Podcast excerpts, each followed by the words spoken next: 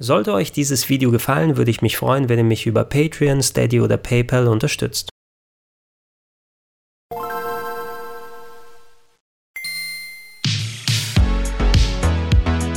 Schönen guten Tag und herzlich willkommen auf rpgheaven.de zu Gregor testet den C64 Full Size.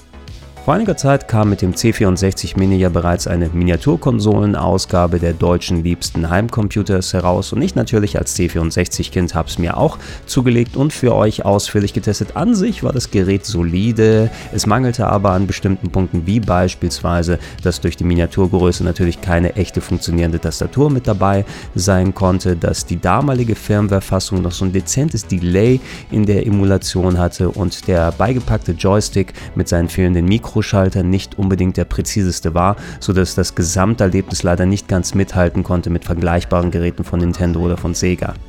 Das Gerät, was wir uns heute anschauen wollen, ist die erste Revision dieser Miniaturkonsole als vollwertiger C64, der jetzt in Originalgröße mit funktionierender Tastatur herkommt, aber auch alle Vorteile des Emulations-Minigerätes mitbringt. Das heißt, ihr braucht keine Disketten, keine Kassetten oder Tapes zu benutzen, um eure Spiele zu laden, sondern könnt das entweder mit den 64 eingebauten Games machen, könnt auch in Basic programmieren oder alternativ über USB-Stick eure eigenen Disketten im Images laden lassen.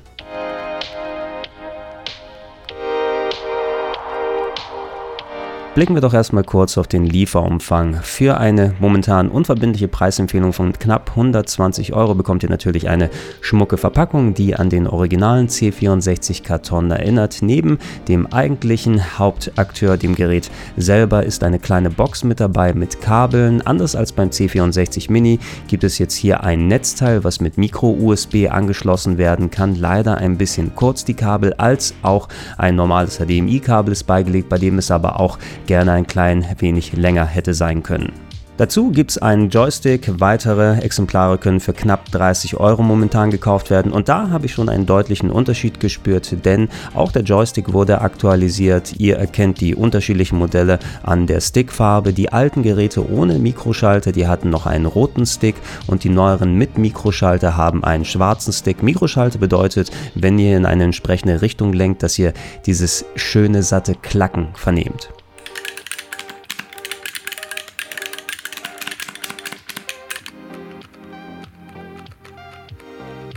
Der Sound ist natürlich nicht nur für unsere ASMR-Freunde gedacht. Mikroschalter bei einem Joystick sorgen für eine erhöhte Präzision. Ihr habt einfach ein sehr direktes Feedback, je nachdem in welche Richtung ihr gerade gelenkt habt. Ihr müsst euch natürlich an den Competition Pro Formfaktor gewöhnen. Durch die eher höhere Bauweise, finde ich, sind die nicht ganz so gut geeignet, dass man sie auf einen Tisch abstellt. Da wuchtet man sie hin und her, wenn man äh, entsprechend mal nach links und rechts lenken möchte. Eher empfehle ich, den Stick mit einer Hand zu fixieren und dann mit dem Daumen entsprechend entsprechend den Knopf zu drücken. Allgemein ist dieser Stick wirklich eine enorme Steigerung gegenüber dem alten und äh, die großen Kritikpunkte, die ich an der ersten Variante hatte, die sind hier nicht mehr vorhanden.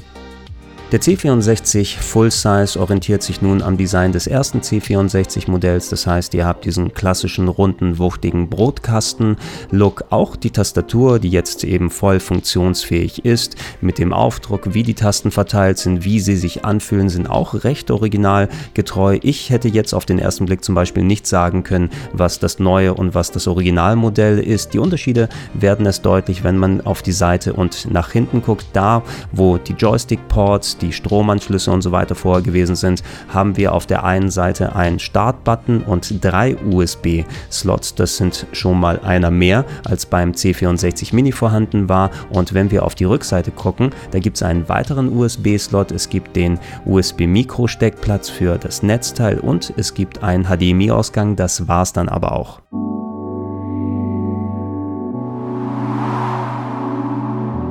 Habt ihr den C64 Full Size angeschlossen und eingeschaltet, dürft ihr zuerst die Systemsprache wählen und dann euch zwischen 50 oder 60 Hertz entscheiden. Normalerweise würde ich bei solchen Retro-Geräten immer die 60 Hertz empfehlen. Allerdings, der C64 ist ja auch in Europa sehr weit verbreitet gewesen und äh, die Spiele, die ich hatte, die waren alle für den europäischen 50 Hertz Markt ausgelegt und äh, ich habe es mit beiden Modi hier probiert. Ich muss sagen, ich hatte meistens das Gefühl, sogar bei den verbauten Spielen, dass bei 60 Hertz Hertz sie etwas zu schnell abgelaufen sind und ich mit den 50 Hertz hier besser gefahren bin und äh, den gleichen Effekt hatte ich auch mit den Disketten und Kassetten-Images, die ich selber ausprobiert habe. Also alles das, was ihr hier seht, wenn nicht anders vermerkt, ist mit 50 Hertz.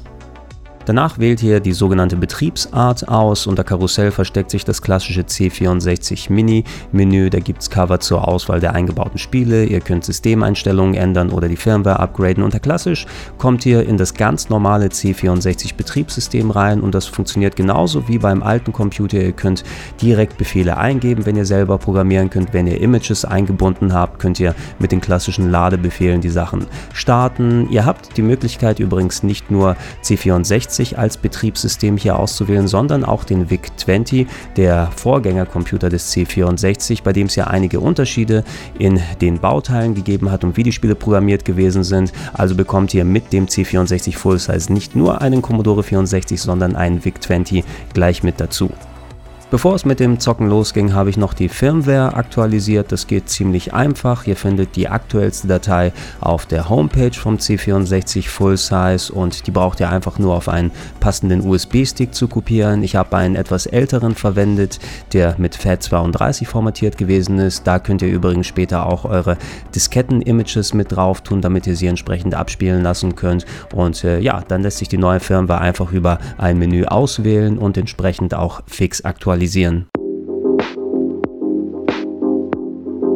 Bei den eingebauten Spielen, da gab es eine kleine Überraschung, denn da hatte ich eigentlich erwartet, dass man einfach die verbauten Games vom C64 Mini übernimmt, aber dem ist nicht so. Der C64 Mini hatte eigentlich eine ganz solide Auswahl an Spielen. Natürlich haben viele Klassiker gefehlt, einfach weil man nicht alle Lizenzen sich hätte holen können, aber es waren noch richtig gute alte C64 Spiele dabei, wie die Impossible Mission Games, die ganze Winter, California und Summer Games Arie war mit dabei, Shooter wie Uridium, Plattformer Plattformer wie Nebulus sind dabei gewesen, Klassiker wie Paradroid und diese Sachen, die finden sich auch alle beim C64 Full Size wieder. Allerdings, einige Spiele wurden getilgt und gegen alte VIC-20 Games ausgetauscht. Ich habe die meisten Sachen hier mal kurz angespielt und ausprobiert und ich muss sagen, die VIC-20 Games, da habe ich jetzt persönlich nicht so große Nostalgie für und es ist anscheinend eine nette Sache für die VIC-20 Leute, dass die hier nochmal ein bisschen mehr Sachen dazu haben. Ich persönlich hätte jetzt nicht diesen Tausch gebraucht. Ansonsten kann man den Unterschied meines Erachtens aber auch vernachlässigen. Die großen Hits sind bei beiden Varianten mit drauf und dadurch, dass eben, wie erwähnt, ihr über einen USB-Stick selber Spiele ziemlich einfach drauf ablaufen lassen könnt. Klar, man probiert die Games einmal aus, vielleicht findet man noch etwas, was man länger spielen möchte, aber im Großen und Ganzen ist es äh, für mich mittlerweile eher ein Abspielgerät für die eigenen Disketten.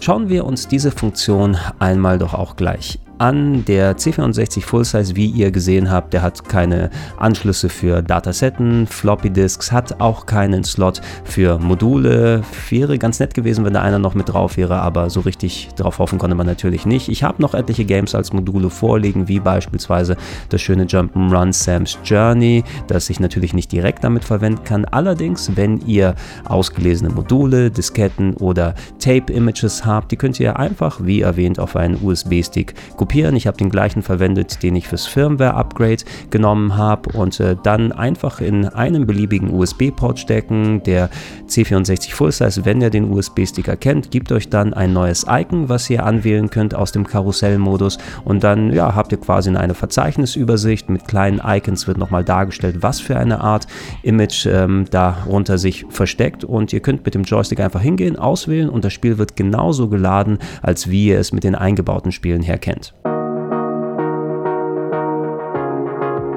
Von den Sachen, die ich ausprobiert hatte, hat so ziemlich fast alles einwandfrei funktioniert, was mich sehr gefreut hat. Dadurch, dass der C64 Full Size eine Emulationskonsole ist, sind Ladezeiten auch so gut wie nicht vorhanden. Das heißt, minutenlanges Warten ist nicht nötig, selbst bei Tape-Images. Ihr könnt auch, wenn ihr nicht den Umweg über das Karussell nehmen wollt, auch ins klassische Betriebssystem reingehen und dort die bekannten Befehle von damals eintippen und selber mit Run die Game starten. Das habe ich ab und zu mal gemacht und das war so ein schönes, kleines, nostalgisches Gefühl, dass die Möglichkeit da ist, finde ich, ist eine tolle Sache. In den meisten Fällen aber geht es natürlich schneller, wenn ihr über den Karussellmodus einfach euer Image auswählt.